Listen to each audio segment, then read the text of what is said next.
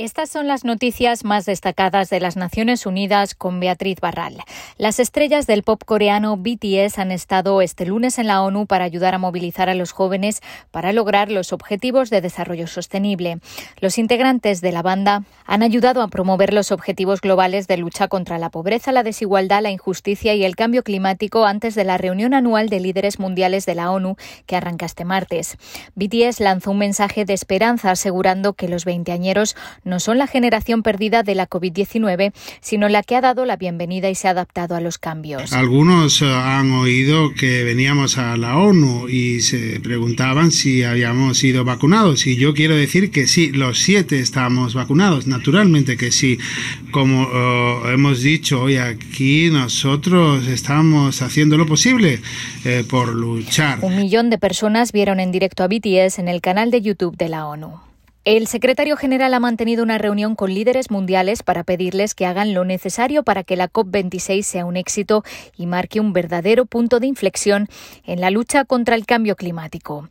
Según los compromisos actuales de los Estados miembros, el mundo se encuentra en una trayectoria catastrófica hacia los 2,7 grados de calentamiento en lugar de los 1,5 que todos acordamos que debía ser el límite, dijo Guterres, que insistió en que se necesita una reducción del 45% de las emisiones para 2030. Guterres pidió a los países que mantengan ese objetivo y que cumplan con los 100.000 millones de dólares anuales prometidos para la acción climática en los países en desarrollo.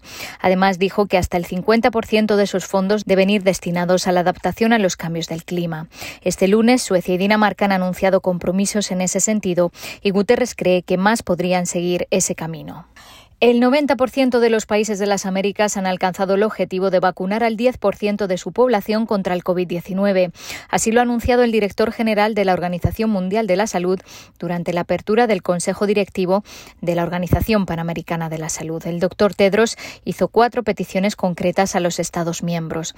En primer lugar, que mantengan un enfoque integral para salvar vidas. En segundo lugar, que apoyen los objetivos globales de vacunación en las Américas y en todo el mundo. En tercer lugar, Tedros pidió desarrollar y adoptar un acuerdo internacional jurídicamente vinculante sobre la preparación y la respuesta ante una pandemia. Y por último, que respalden una OMS más fuerte. Y la Oficina en México de la Alta Comisionada para los Derechos Humanos saluda la decisión que hará que la Guardia Nacional deba entregar la versión pública de los informes sobre uso de la fuerza. La opacidad, las restricciones generalizadas en la reserva de información y la reticencia a la rendición de cuentas son incompatibles con la Guardia Nacional y con cualquier otra institución que ejerza tareas de seguridad ciudadana en un Estado de Derecho, dijeron en un comunicado. Ante una solicitud de información sobre el uso de la fuerza presentada por el Centro de Derechos Humanos, Miguel Agustín Pro Juárez, el Instituto Nacional de Transparencia revocó la respuesta original dada por la Guardia Nacional, por la cual reservaba de manera general e integral la información solicitada. El INAI concluyó que debe hacerse una versión pública de los informes sobre uso de la fuerza de la Guardia Nacional. Hasta aquí las noticias más destacadas de las Naciones Unidas.